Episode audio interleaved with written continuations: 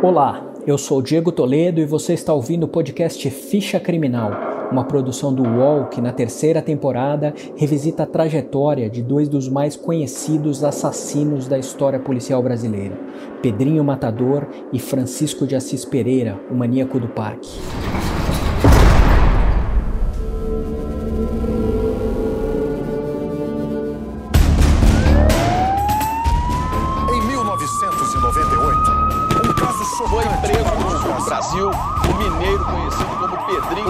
Encontrado no Parque do Estado em 28 de, de julho de 98. O inimigo número um da polícia está na cadeia em São Paulo.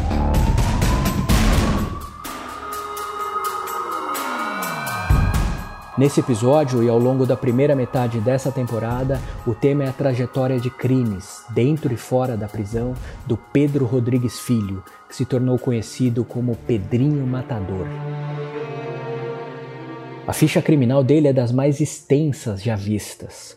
O Pedro foi condenado em 20 processos, 10 deles por assassinato, e desses, quatro tiveram mais de uma vítima.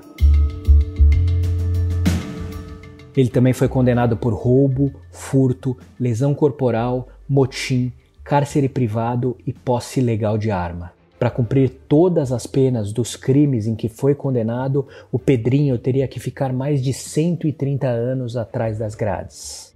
Esses números oficiais já seriam suficientes para colocar o Pedrinho Matador entre os maiores assassinos do Brasil. Mas ele parece gostar da fama de ter sido uma máquina de matar.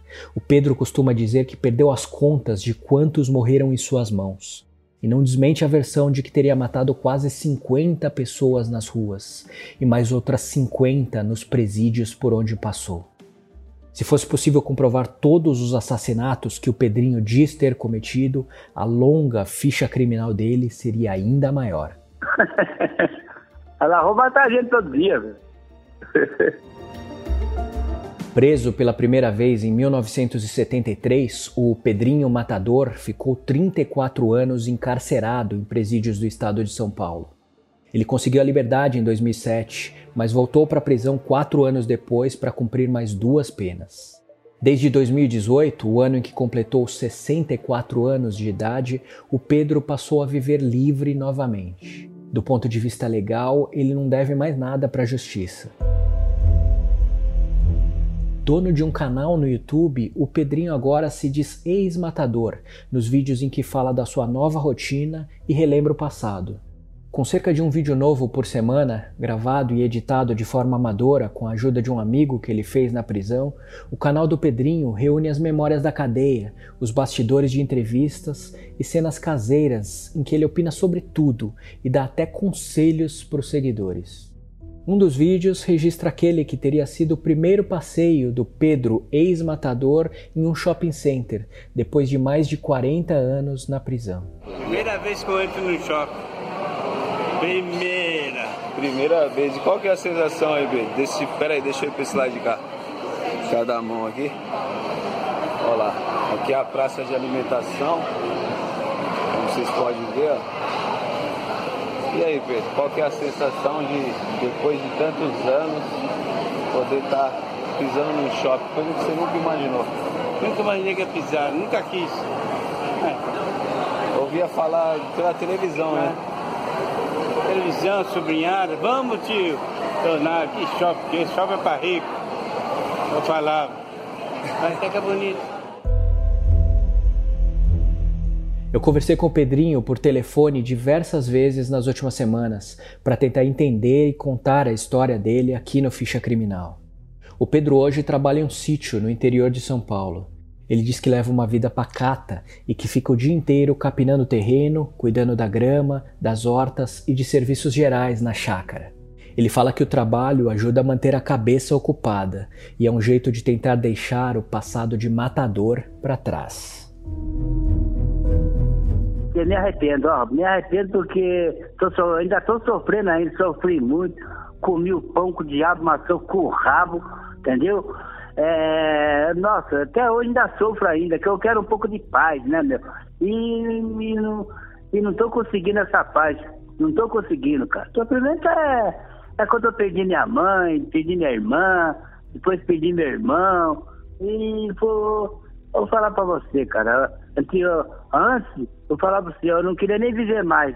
Entendeu? Eu pedia pra Deus pra arrumar uma pessoa pra tirar minha vida.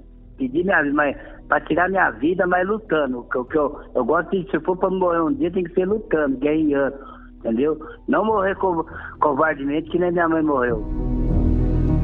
A mãe foi morta pelo marido, o pai do Pedrinho, que já estava preso quando o crime aconteceu. A reação dele ao assassinato é um dos momentos mais nebulosos da biografia do Pedro, e os detalhes dessa história serão tema de um dos próximos episódios do Ficha Criminal. A família do Pedrinho Matador é de origem humilde. Ele nasceu em 1954 em uma fazenda em Santa Rita do Sapucaí, no interior de Minas. Os pais do Pedro tiveram 13 filhos e a relação do casal, abalada pelos surtos de violência que o pai do Pedrinho tinha quando bebia, deixaram cicatrizes no filho que se tornaria matador. Quando minha mãe estava grávida de mim, aí é, meu pai deu na briga desde lá, deu um pontapé na barriga da minha mãe quando eu nasci, com a minha avó que foi minha parteira. E todos meus irmãos, ninguém nasceu no hospital. Foi tudo a minha avó, da parteira. A Sebastiana Cândido de Andrade, nome dela. Já falecida. Faleceu com 107 anos. Aí meu pai deu um pontapé na barriga dela e eu nasci com a cabeça quebrada. Tem um buraco na cabeça até hoje.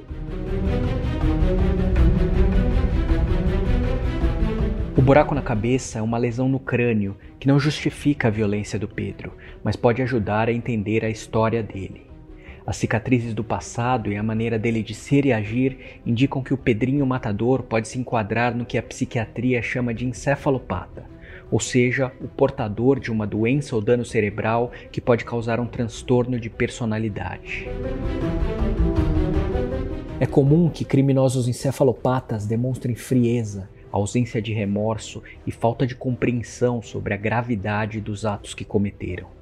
O Ficha Criminal conversou com o psiquiatra forense Guido Palomba, que apontou outras características marcantes de criminosos como o Pedrinho Matador. Eles agem, a forma deles agir é muito mais bárbara, mais cruel, mais intempestiva, menos racional, mais bruta. Por exemplo, há encefalopatas que matam crianças para tirar o brinquedo delas, por exemplo. Há outros encefalopatas que matam porque eles têm alguma ideia na cabeça sempre um pouco tosca, jamais é uma ideia lapidada, burilada, tosca, então assim eles agem. Quando conta a própria história, o Pedrinho Matador lembra que cometeu os primeiros crimes quando ainda era menor de idade. Ele afirma que, por conta de um desentendimento, matou pela primeira vez quando tinha 14 anos de idade. Como era menor, os supostos crimes cometidos pelo Pedro nessa época não aparecem na ficha criminal dele. Mas o Pedrinho acabaria preso logo depois de chegar à maioridade, aos 19 anos. Apesar de jovem, ele já era procurado pela polícia por um rastro de violência que ajudou a construir a fama de criminoso. Tá sendo procurado vivo ou morto, até por escondendo da morte na época. Tá procurado vivo ou morto. Nossa, porque eu, que eu tava matando. O dia que eu não matava alguém, eu, ficava, eu não dormia. No primeiro período em que esteve preso, durante 34 anos, o Pedrinho Matador passou por diversos presídios de São Paulo. E foi na fase entre o fim da década de 70 e a primeira metade da década de 80 que ele se tornou um dos nomes mais temidos do sistema carcerário brasileiro. Por todas as prisões onde passou na época, o Pedrinho Matador costumava deixar vítimas. Quando era transferido ou levado para depor em algum processo, ele também desenvolveu o hábito de matar os inimigos que cruzavam seu caminho nos chamados bondes, como eram conhecidas as viaturas que levavam os presos até o tribunal ou ao novo presídio. O peculiar código de conduta do matador determinava que os rivais no mundo do crime tinham que morrer a única regra que ele dizia seguir era não matar mulheres ou crianças. Eu nunca tirei uma vida de uma criança e nem de uma mulher. Nunca fiz isso. Esse castigo eu não vou carregar comigo. Eu matava é, coitadinho. É, mesmo coitadinho errou, eu não ia lá não matava não. Só falava as verdades para não errar mais. Mas só matava malandrão. Malandrão que eu disse na minha época é aquele malandrão que, que não tá nem aí. Entendeu? Faz dois meses de física, já já tá forte, já pode levar uma. Não é humilde, entendeu? Toda mão que eu sumariava, eu vinha no bonde, é no fora, é tudo, que eu era cheio de inimigo. Aonde eu ia, eu tinha que matar mesmo. É dentro do bonde, é no fora, é briga, aquele bagulho cabuloso de guerra, entendeu? Aí aumentava o castigo, entendeu? É, ficava lá. Ficha Criminal volta já. A segunda temporada do podcast Futebol Bandido conta em detalhes a história do assassinato do jogador Daniel e mostra como uma festa de aniversário levou a um crime brutal. As equipes se depararam com um achado de cadáver do sexo masculino. Estavam é, é, com alguns cortes na região do pescoço. Muita raiva. E, gente, eu preciso falar uma coisa para vocês. O Daniel não bateu o carro, não. O Daniel foi assassinado. Você pode ouvir Futebol Bandido no UOL, no YouTube e também nas principais plataformas de distribuição de podcasts. Recebe salário, faz transferência, pagamento, recarga de celular e até empréstimo, tudo sem taxa. PagBank, a sua conta grátis do PagSeguro. Baixe já o app e abra sua conta em 3 minutos. No início dos anos 80, dois psiquiatras que entrevistaram o Pedrinho na prisão elaboraram um laudo pericial. No relatório, eles escreveram que a motivação dele era a afirmação violenta do próprio eu. Concluíram que o Pedro tinha um caráter paranoide, caracterizado por um sentimento de perseguição e comportamento antissocial. A pesquisadora Simone Silva, que atua na área da segurança pública e analisou os casos de quase 500 assassinos em série de todo o mundo, conversou com o Ficha Criminal sobre a trajetória do Pedrinho. Para Simone, a violência foi a maneira distorcida que o Pedro encontrou para ser notado. Ele sentia alívio quando ele matava, porque ele já vinha, já vem de uma linhagem de muito ressentimento, de vida difícil. E assim, ele criou esse um tipo próprio para ele de se não fizesse, se não tiver certo na cabeça dele, eu vou matar, eu vou resolver. Isso, de uma certa forma, criou para ele uma autoridade que ele nunca teria. Porque, na verdade, ele não é ninguém, falando em questão, questão de realização pessoal. Você entende? Então, assim, ele criou esse tipo. Seria como uma forma de chamar a atenção. Ele tinha necessidade de ser alguém e foi pela pior forma. Os novos assassinatos e as brigas do Pedrinho dentro da prisão fizeram com que as autoridades se vissem obrigadas a fazer algo para evitar mais mortes.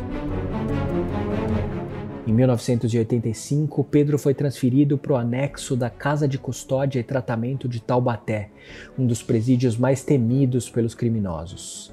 Lá, o Pedrinho viveu em isolamento por mais de 15 anos. Durante essa época, em 1996, ele foi tema de uma reportagem do Fantástico da TV Globo. Esse é um trecho do que foi ao ar. Há 10 anos ele vive isolado na casa de detenção de Taubaté, São Paulo. Se for misturado aos outros presos, ele mata. Mato por prazer. O corpo está coberto de tatuagens, punhais, símbolos de umbanda, cruzes, vingança, ódio. Pedrinho Matador.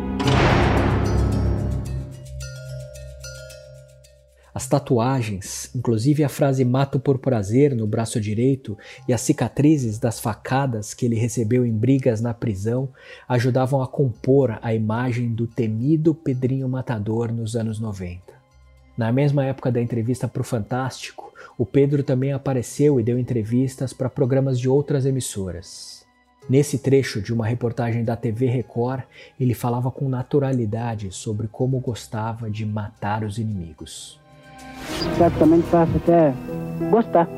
Vício. Então, vício é um hábito. Em 1997, ainda durante o período de isolamento do Pedrinho em Taubaté, o programa Realidade da TV Bandeirantes também ouviu do matador detalhes de como ele se aperfeiçoou na violência dentro da prisão. Na cadeia, Pedrinho percebeu logo que a lei é matar ou morrer tornando-se um dos mais temíveis matadores das prisões brasileiras. Na cadeia, por exemplo, eu gosto mais da faca. Tem que matar de faca. Não existe revólver danado e uma faca. Faca feita de vitrô, molada dos dois lados. Tem sistema e tem faca de, de verdade de rua, né? Então matar é como se fosse uma engenharia. É uma engenharia, logicamente, é uma arte. Mas quando as TVs passaram a exibir entrevistas e reportagens sobre o Pedrinho, a carreira do matador já era coisa do passado. O último assassinato atribuído ao Pedro, de acordo com a ficha de antecedentes dele, aconteceu em julho de 1986.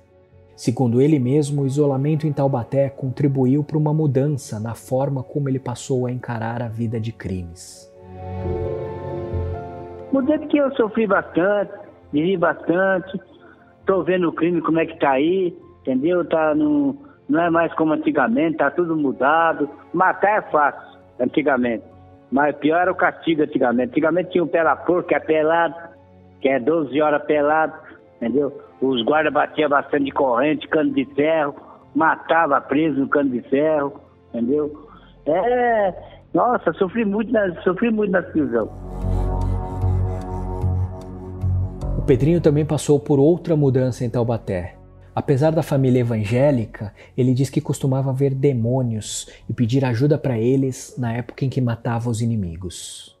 Durante o isolamento, o Pedrinho recebeu a visita de pastores e decidiu buscar conforto na religião da família. Hoje livre, ele frequenta a igreja e diz que tenta esquecer os demônios que via no passado. Eu era da parte do diabo, entendeu? Fui um monte de ano. Quando eu ia guerrear assim, eu chamava ele. Entendeu? Hoje, meu filho, eu não mexo com isso não, meu filho. O diabo tirou tudo meu, só não tirou minha vida, meu. O diabo existe, ele é verdadeiro. Tô falando sério que eu conheço ele, já conversei com ele pessoalmente. O diabo existe. Meu inimigo não era um só, não, dois, três, não, era vários, meu. Entendeu? Então você tem que chamar alguém para te ajudar, né, meu? Eu agora me pego em Deus, fiz curso bíblico lá em Taubaté, onde eu fiquei 19 anos na psiquiatria. Lá eu fiz curso bíblico. E eu conheci os pastores, uma, uns irmãos, irmãs da igreja, iam me visitar lá. Aí eles começaram a me ensinar a Bíblia, eu nunca tinha pegado a Bíblia. Minha mãe ia na, na, na cadeira me visitar, lia a Bíblia para mim. Eu nem, nem, nem conta dava, para mim era um livro qualquer. Era moleque novo, né? Só queria saber de, de brigando, dando facada nos outros, tomando facada. Moleque novo. Fora da prisão, as lembranças do Pedrinho misturam a surpreendente naturalidade com que ele fala dos violentos crimes que cometeu e a amargura de quem viveu por mais de 40 anos atrás das grades. Ao mesmo tempo em que parece demonstrar um certo orgulho pelo respeito de outros presos e pelo medo que despertou ao longo das últimas décadas, o Pedro também insiste em dizer que a vida de crimes ficou para trás. As tatuagens de demônios e da frase mato por prazer deixaram de existir. Foram cobertas por novas imagens de animais e símbolos tribais. Eu tentei tudo, agora é tudo nova. Mato por prazer, diabo, pontos de macumba. Não tem mais nada no meu corpo. Agora só tem outras coisas que é, é normal. Com mais de 60 anos de idade, o Pedrinho de hoje carrega os sinais do tempo. Apesar de manter a forma física com exercícios diários, a cabeça raspada não esconde os fios de cabelo branco, e o pigarro serve para lembrar a tuberculose que ele teve na cadeia. E a nova vida em liberdade no interior também não apaga os crimes do Pedrinho Matador, o homem que tinha matar como uma rotina. Algo que começou aos 14 anos de idade, como ele mesmo conta com espantosa naturalidade.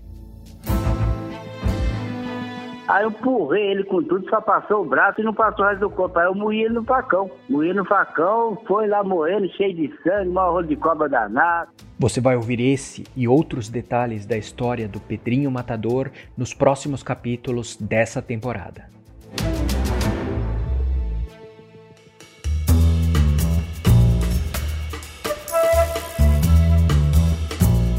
Este episódio de Ficha Criminal termina aqui. Você pode ouvir este e outros podcasts do UOL em uol.com.br/podcasts. Ficha Criminal tem reportagem e locução de Diego Toledo, edição de áudio de Amer Menegassi e coordenação de Juliana Carpanês. Até a próxima!